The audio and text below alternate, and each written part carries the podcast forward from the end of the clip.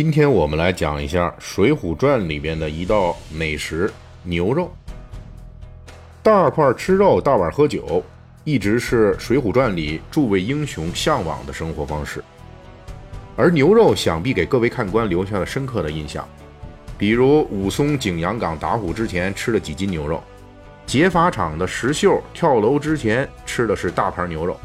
石碣村吴用邀请阮氏三雄一口气吃了十斤牛肉。就连孙二娘十字坡的黑店卖的也是假冒的牛肉。简单统计一下，《水浒传》全书描述吃牛肉的次数多达四十八次。一个比较流行的观点是，水浒好汉们吃牛肉要的就是这个大块的爽利和豪迈。问题是，水浒好汉们真的是吃牛肉的吗？明朝成书的著名世情小说《金瓶梅》直接承接了《水浒传》中武松的部分故事。但是这部小说里就没有一处是写西门庆等人吃牛肉的，这是怎么回事？众所周知，元末明初诞生的《水浒传》是集合了宋元时期关于水泊梁山好汉的各种话本和戏剧的大成，并重新整合了故事结构加以发扬光大。我们不妨去《水浒传》的前世查看一番。元杂剧啊，有两部是跟黑旋风李逵有关的。向来被人称为黑旋风双臂，一部叫做《黑旋风双线功》，这部戏里面黑旋风李逵吃的是一罐子羊肉泡饭；另一部叫《李逵赴京》，里面冒充梁山好汉的宋刚等人说的是赶二三十个肥羊，抬四五十担好酒送人。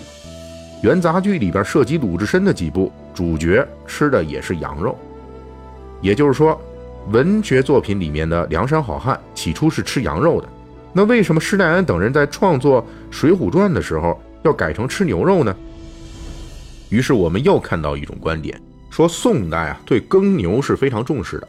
任何病死和宰杀的都要在官府备案，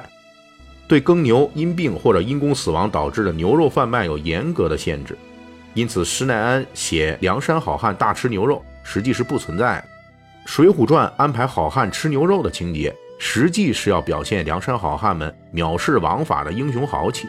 也就是说，武松、石秀等人在宋代能大块吃牛肉，完全出自作者施耐庵的美好想象和艺术加工。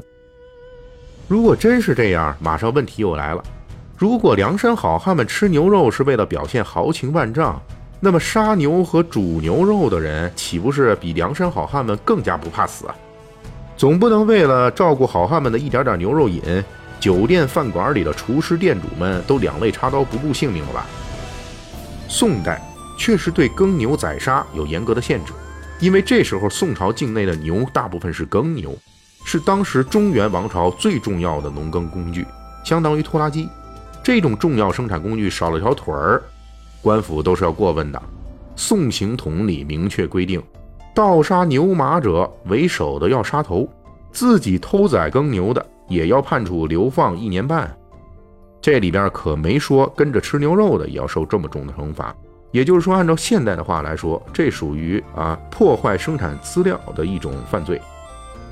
而且在宋人的历史记录中，我们仍然能够看到众多吃牛肉的违法事件在光天化日之下发生，且无人来管。《宋会要集稿》里面说。宋真宗年间，大臣郑志成从洛阳到首都开封，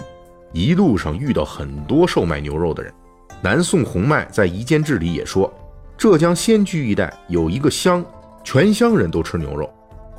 明公书《判清明集》里干脆就说了，当时南宋各路都有公开卖牛肉的店铺。这里边再补充的说一下哈，本文重点讨论的是宋代违反吃牛肉的事件。但实际上，在宋代还有一个大规模的合法吃牛肉的机会，那就是犒劳军队。比如北宋司马光讲的“羽林精卒二十万，驻听钟鼓观挥鱼，肥牛百头九万担，烂漫一日共欢娱”。又如南宋辛弃疾讲的“醉里挑灯看剑，梦回吹角连营，八百里分麾下炙，五十弦翻塞外声”，说的都是这种情况。而就在水泊梁山好汉们活动的宋徽宗年间，有大臣曾经分析过出现这种大规模民间违法吃牛肉的原因。那就是活牛便宜，死牛贵。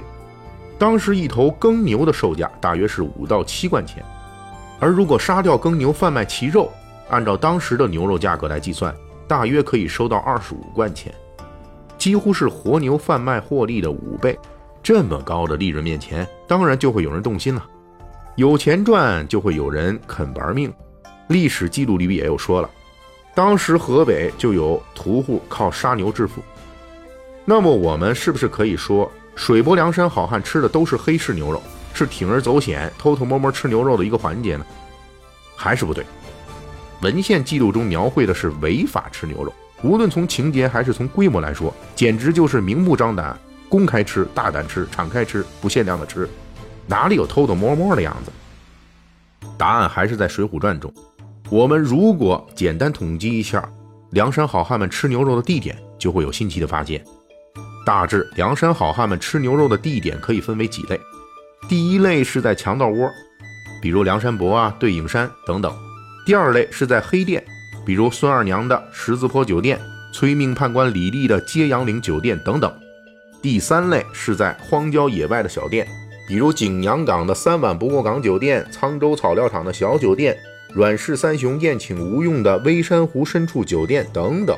第四类就是地主豪强家里，比如鲁达痛打周通的刘太公庄上、史进的史家庄等等，几乎没有在大城市名酒楼里吃到牛肉的记录。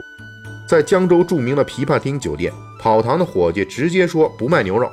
而首都开封里也没有卖这个的。好汉们唯一的大城市吃牛肉记录，只是在河北大名府石秀劫法场的时候，在刑场附近随便找了个酒馆吃到了牛肉。大约这里也不是什么著名酒楼。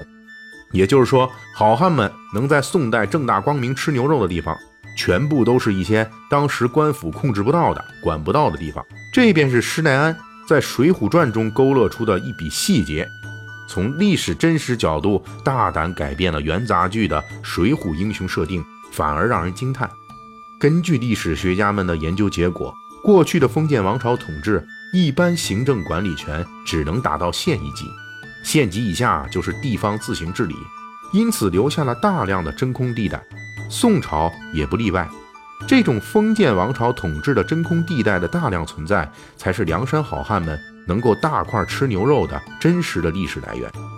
水浒传》之所以名列四大名著之一，而《水浒传》的素材来源大宋宣和一事却不能，